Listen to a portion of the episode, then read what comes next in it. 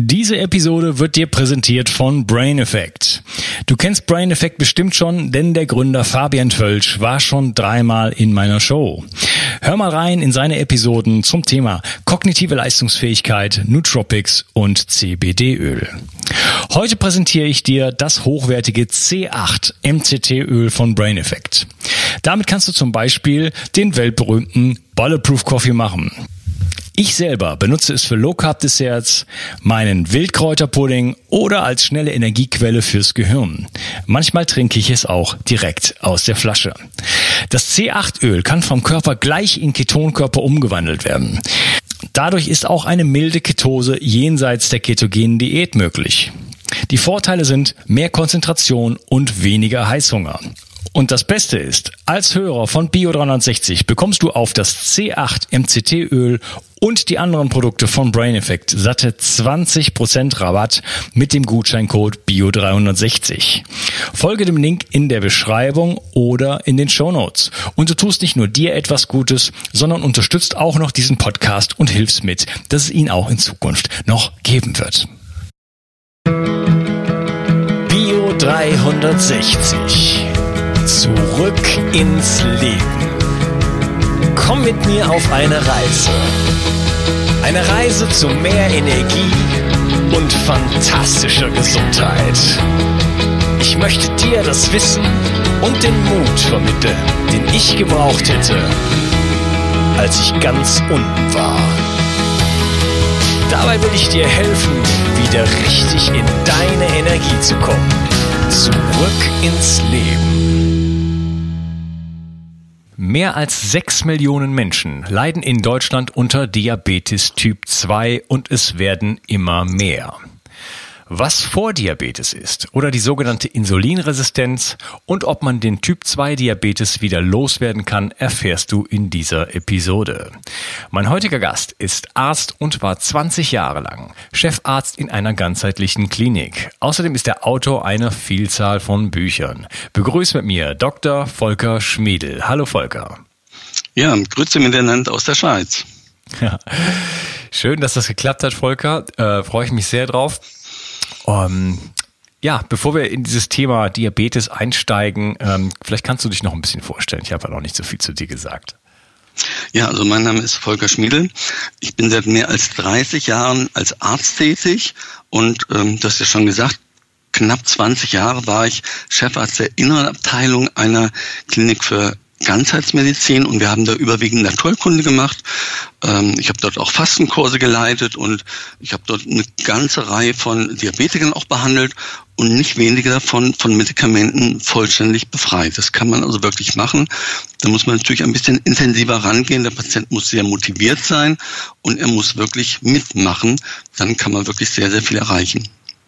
Ja, okay, wunderbar. Schöne Zusammenfassung gleich auf das, was uns blüht in dieser Episode. Also Diabetes 2 äh, kann man, äh, ist reversibel. Hast du jetzt gleich schon mal zum Anfang gesagt. Und ähm, ja, mich würde interessieren, wie das geht. Lass uns auch mal ganz, ganz vorne anfangen. Was ist denn eigentlich Diabetes? Ja, Diabetes wird ja so gemeinhin als Zuckerkrankheit bezeichnet. Ich finde das eigentlich einen sehr schlechten Begriff, weil der Zucker, der erhöhte Blutzucker, ist ja eigentlich nur ein Symptom. Ähm, ein viel präziserer Name wäre eigentlich, auch das hast du schon erwähnt, der Titel Insulinresistenzkrankheit. Der ist aber ein bisschen sperrig und den versteht auch fast niemand. Der wird sich wahrscheinlich nicht durchsetzen. Also Zucker, erhöhter Blutzucker ist das Symptom und Insulinresistenz ist die Ursache des Typ-2-Diabetes. Das kann man so ganz vereinfacht sagen. Das heißt, wir müssen also nicht mit dem Symptom Zucker beschäftigen.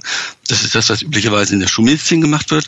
Ähm, nahezu alle Zuckermedikamente, alle Antidiabetiker bemühen sich darum, den Blutzucker zu regulieren, das also gut ist. Ich nenne das immer gern Blutzuckerkosmetik, aber an die Ursache geht man damit in der Regel gar nicht heran.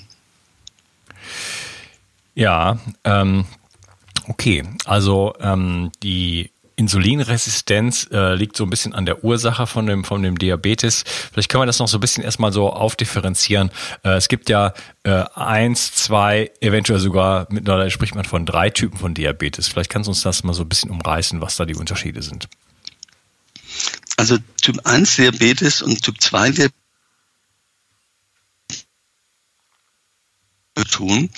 Der Typ 1 Diabetes ist eine Autoimmunkrankheit. Also unser eigenes Immunsystem bildet Abwehrzellen gegen die insulinproduzierenden Zellen in der Bauchspeicheldrüse. Die werden vollständig zerstört. Es findet keine Insulinproduktion mehr statt und der Patient ist zeitlebens auf Insulinspritzen angewiesen. Ähm, Typ 3 Diabetes ist eine Insulinresistenz im Gehirn. Ich denke, da wollen wir jetzt heute nicht drüber sprechen. Das wäre nochmal ein ganz, ganz eigenes Thema.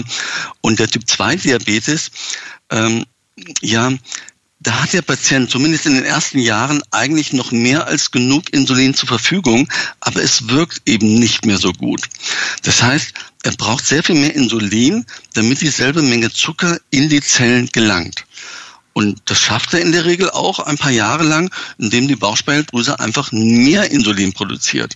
Das heißt, wenn wir also bei den Diabetikern in den Frühstadion den Insulinspiegel messen würden, was leider fast nie gemacht wird, dann würden wir keinen erniedrigten Insulinspiegel finden, sondern wir würden erhöhte Blut, äh, Insulinspiegel finden. Das heißt, für mich als äh, naturkundlich arbeitender Arzt, als Arzt, der sich mit einer natürlichen Regulation befasst, würde ich doch lieber äh, die Insulinresistenz wieder zurückbilden, als dass ich Medikamente gebe, die noch mehr Insulin freisetzen oder sogar Insulin selber geben, was dann häufig sehr früh gemacht wird. Das heißt, das ganze System gelangt noch mehr ins Ungleichgewicht. Statt weniger Insulin kommt noch mehr Insulin ins System rein. Ähm, das heißt, Insulinresistenz wird noch weiter verstärkt. Das heißt, es wird damit eigentlich erst ein richtiger Teufelskreis angeheizt. Ja. Ja, du hast jetzt schon ein paar Mal die Insulinresistenz angesprochen. Äh, ich habe die im Podcast auch schon mehrfach angesprochen. Äh, viele ähm, ja, Stammhörer, sage ich jetzt mal, ähm, haben das schon von aus meinem Munde vernommen, denn ich war selber äh, relativ kräftig Insulinresistenz und habe eigentlich auch nur durch ja, Lifestyle-Maßnahmen, Ernährungsumstellung ähm, das Ganze komplett äh, wieder umgedreht und ich habe mich kürzlich gemessen und habe total vorbildliche Insulinwerte jetzt. Ähm, was äh, ist denn die Ursache überhaupt für Insulinresistenz und was passiert da genau? Also die Ursache Nummer eins ist ganz klar das Übergewicht. Fettzellen benötigen sehr viel mehr Insulin, damit dieselbe Menge an Zucker in die Zellen hineingeht, als andere Zellen oder als beispielsweise Muskelzellen. Ähm, Muskelzellen ist einfach das Beste, was man haben kann, weil da braucht man fast gar kein Insulin, damit der Zucker reingeht. Wenn die Muskelzellen arbeiten, dann haben sie eben zu wenig Zucker und der Zucker strömt aus dem Blut gerade nur so in die Muskelzellen hinein. Also am Übergewicht arbeiten, insbesondere Fett abzubauen, ist also die Maßnahme Nummer eins für den Diabetiker. Wir wissen, Stress ist eine weitere Maßnahme, die geeignet ist, die Insulinresistenz zu verstärken. Denn was passiert beim Stress? Wir setzen Hormone frei, die sogenannten Stresshormone. Das ist Cortisol, Adrenalin, Noradrenalin. Und das sind alles Hormone, die mehr Zucker ins Blut bringen, was ja auch natürlich ist. Denn wenn wir Stress haben, sollten wir eigentlich kämpfen oder flüchten. Und dafür brauchen wir Zucker. Das Problem ist, wenn wir heute Stress haben, dann sitzen wir im Auto und ärgern uns über den Vordermann oder wir ärgern uns über den Kunden oder den Patienten oder den Mitarbeiter oder den Chef oder den Partner. Und wir müssen dann eigentlich einen 5000 Meter Lauf machen. Das wäre vernünftig, um den Zucker wieder abzubauen. Machen wir aber nicht. Das heißt, der Körper muss anders mit diesen Zuckerwerten fertig werden. Er muss eher mehr Insulin ausschütten. Und auch dadurch wird die Insulinresistenz verstärkt. Ähm, der nächste Punkt ist Nährstoffmangel. Ähm, wir brauchen viele Nährstoffe ähm, für den Zuckerstoffwechsel, damit wir gut Insulin bilden, speichern können, damit das Insulin auch gut wirkt. Ähm, ein weiterer Punkt sind Schadstoffe, wie zum Beispiel Rauchen. Auch beim Rauchen äh, beobachten wir immer wieder, dass mehr Insulin benötigt wird. Und ähm, ein anderer ganz, ganz wichtiger Faktor ist die Bewegung. Bei der Bewegung wird quasi insulinunabhängig, nahezu insulinunabhängig Zucker verbraucht. Also wenn wir diese Hauptpunkte einhalten, Gewichtsreduktion, Bewegung, nicht rauchen äh, und die Messung und Zufuhr der optimalen Nährstoffe, dann ist nahezu, nicht jeder, aber nahezu jeder Typ 2 Diabetes heilbar. Ja, okay. Äh, da an, den, an der Bewegung zum Beispiel mangelt es ja schon dra dramatisch in der Bevölkerung. Und das ist ja äh, ein, Trend in den letzten Jahren und Jahrzehnten, äh, auf den wir uns da ja, zubewegt haben oder wo wir schon sind, äh, dass ja manche Menschen, äh, weiß ich nicht, unter zwei Kilometer am Tag nur noch gehen, wenn überhaupt. Ähm, das heißt, du hast gesagt, ähm, wenn ich mich bewege, dann ähm, nehmen meine Zellen äh, mehr Blutzucker auf, Insulin unabhängig. Habe ich das richtig verstanden? Praktisch, praktisch insulinunabhängig, genau. Mhm, okay. Ähm, wie verbreitet ist eigentlich Vordiabetes? Also gibt es da so eine Dunkelziffer oder gibt es da offizielle Zahlen? Ähm, ich glaube, das ist, haben viele noch nicht so auf dem Schirm, dass es so eine, so eine, so eine große Zwischenzone gibt zwischen ich bin, ich habe äh, eine diagnostizierte äh, Typ 2 Diabetes und ein, äh, einen vernünftig funktionierenden Metabolismus.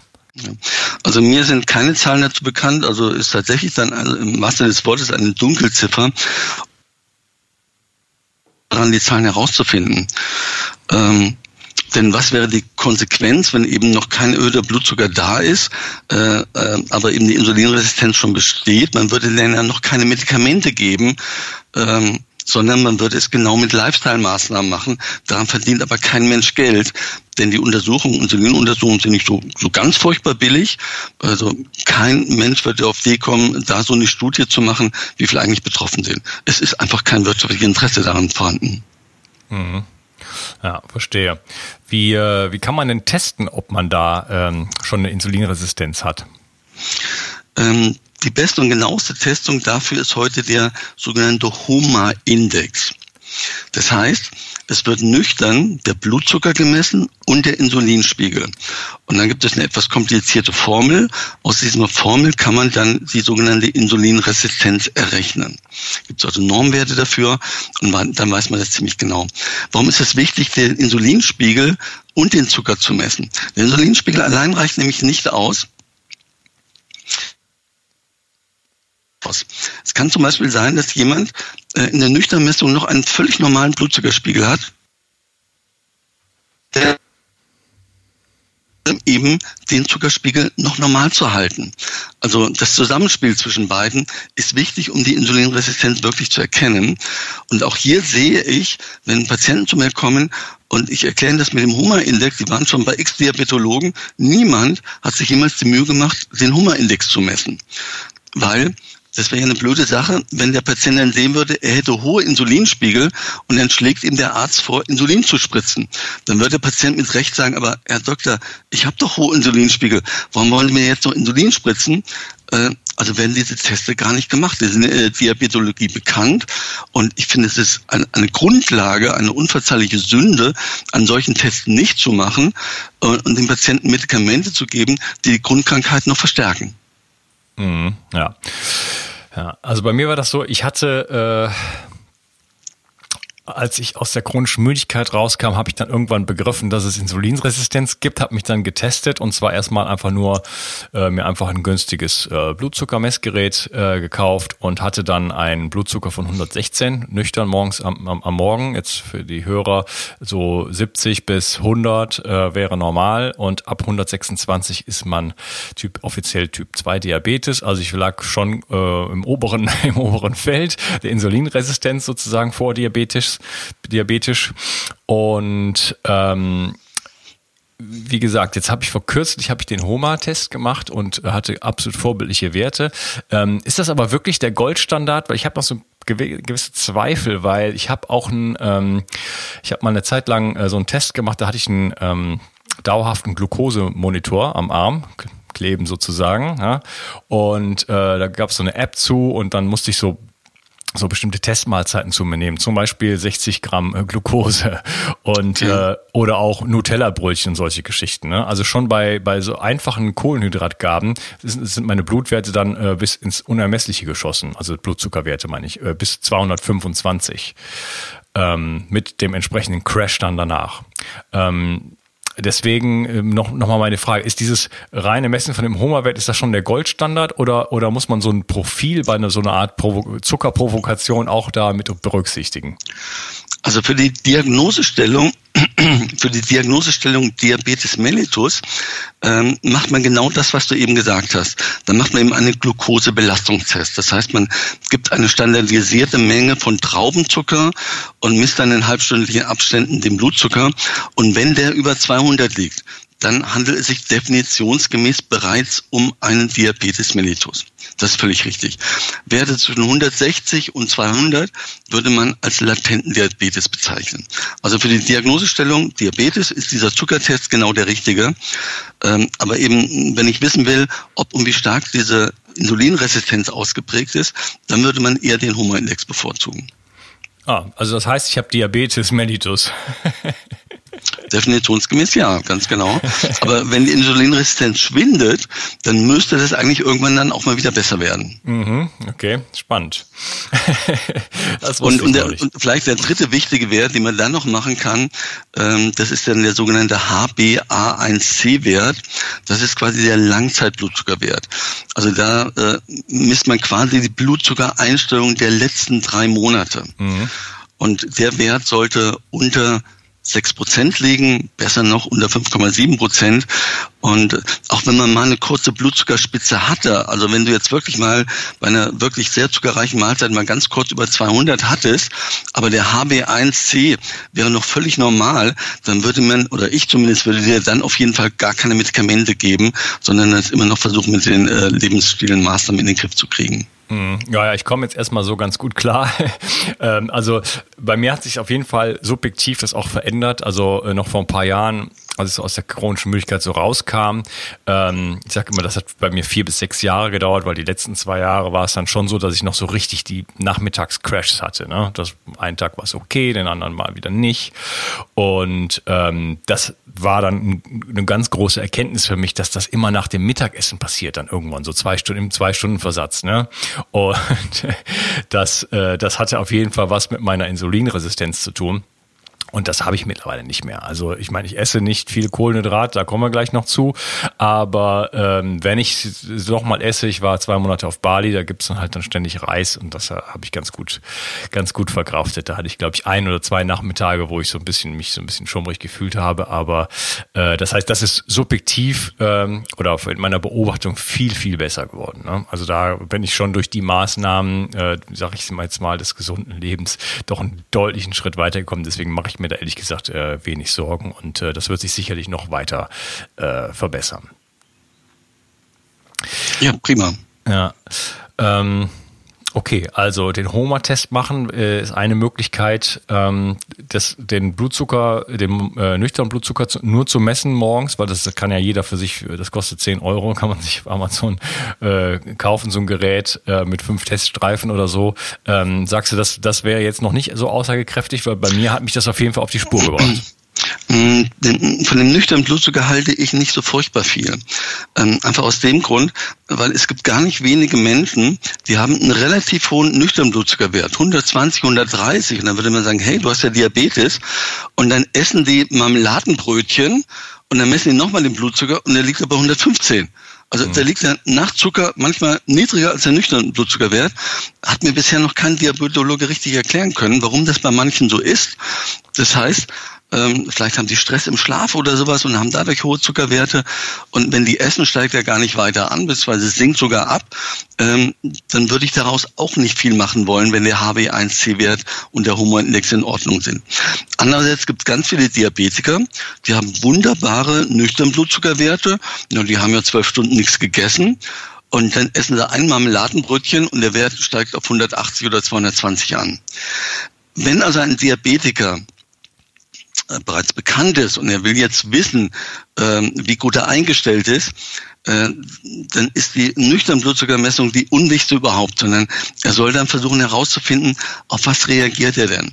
Also wie reagiert er, wenn er jetzt äh, ein Lachsfilet mit Gemüse isst, wo also praktisch keine Kohlenhydrate dabei sind? Wie reagiert er auf 200 Gramm Spaghetti mit Tomatensauce? Wie reagiert er, ähm, wenn er 200 Gramm Spaghetti mit Tomatensauce gegessen hat, legt sich danach eine Stunde aufs Sofa. Und wie reagiert er, wenn er statt Sofa eine Stunde Spaziergang macht? Wie reagiert er auf ein Glas Weizenbier? Wie reagiert er auf ein Glas Pilz? Also er muss genau wissen, auf welche Lebensmittel und auf welche Tätigen, Tätigkeiten er wie reagiert. Und dann könnte er lernen. Und dann wüsste er, hey, diese Lebensmittel, da geht der Zucker aber richtig stark hoch, die muss ich weitgehend meiden. Aber Bewegung ist gut für mich. Oder jetzt habe ich mal Stress gehabt, hey, da geht der Blutzucker ja auch hoch. Ähm, dann könnte er richtig lernen und könnte seine Lebensweise danach ausrichten. Und ich gucke mir immer die Diabetesbüchlein an von den Diabetikern und da steht immer morgens 110, 105, 108, 98, 110, sage ich ja. Und nach dem Essen, ja, das hat mir keiner gesagt, dass ich da messen soll. Also ich, ich weiß nicht, wie die Diabetesberatungen in Praxen laufen. Die Patienten, die ich sehe, die haben nahezu keine Ahnung von Diabetes, die haben keine Ahnung von der richtigen Diagnostik und die haben auch keine Ahnung davon, was sie selber tun können, um ihren Zucker ohne Medikamente besser einzustellen. Mhm. Ja, da ist dieses äh, kontinuierliche Blutzucker äh, Messgerät wirklich äh, wirklich eine tolle Sache, weil man kann halt äh, ohne sich in den Finger zu stechen so oft wie man möchte einfach äh, schauen und äh, ja, das ich fand das sehr sehr spannend und habe das dann auch ständig gemacht. Also das kann ich wirklich nur empfehlen. Ja, das ist natürlich äh, super, wenn das geht und, und eben auch lehrreich, weil ich genau weiß, auf was ich wie reagierte, reagiere und was ich zu tun habe und was ich zu lassen habe. Ja. Selbst wenn man keine äh, Diabetes hat, äh, ist das schon lehrreich, weil man einfach mal sieht, was überhaupt passiert, wenn man sich so ernährt, wie man sich so ernährt, oder? Äh, ja, mein lieber Volker, ich würde die Gelegenheit gerne nutzen, an dieser Stelle die Episode zu unterteilen und dann im nächsten Teil mit dir äh, wirklich nochmal drauf eingehen, was sind jetzt so nochmal genau, wir hatten das, du hattest das eben so umrissen, so was sind die, die Ursachen davon, aber da nochmal so ein bisschen ins Detail gehen und dann natürlich ähm, darauf dann äh, ja zur Sprache kommen, was wir tun können, um es wieder loszuwerden. Ich danke dir erstmal. Mach's gut. Tschüss. Tschüss. Entgiftung ist heutzutage eine Überlebensstrategie, die jeder beherrschen sollte. Leider gibt es in kaum einem Bereich so viele Unsicherheiten. Ich möchte dich mit meinem Buch Richtig entgiften sicher durch deine Entgiftung führen. Du bekommst ein einzigartiges Protokoll, das von führenden Umweltmedizinern bestätigt wurde und viel Lob erhalten hat. Dazu gebe ich dir sämtliche Produktlinks inklusive Gutscheincodes, sodass das Buch für dich praktisch umsonst ist. Was es genau damit auf sich hat, erkläre ich dir in einem Video auf www.bio360.de slash richtig entgiften. Den Link findest du gleich unten in der Beschreibung. Bio 360. Zurück ins Leben. Komm mit mir auf eine Reise. Eine Reise zu mehr Energie und fantastischer Gesundheit. Ich möchte dir das Wissen und den Mut vermitteln, den ich gebraucht hätte, als ich ganz unten war. Dabei will ich dir helfen, wieder richtig in deine Energie zu kommen. Zurück ins Leben.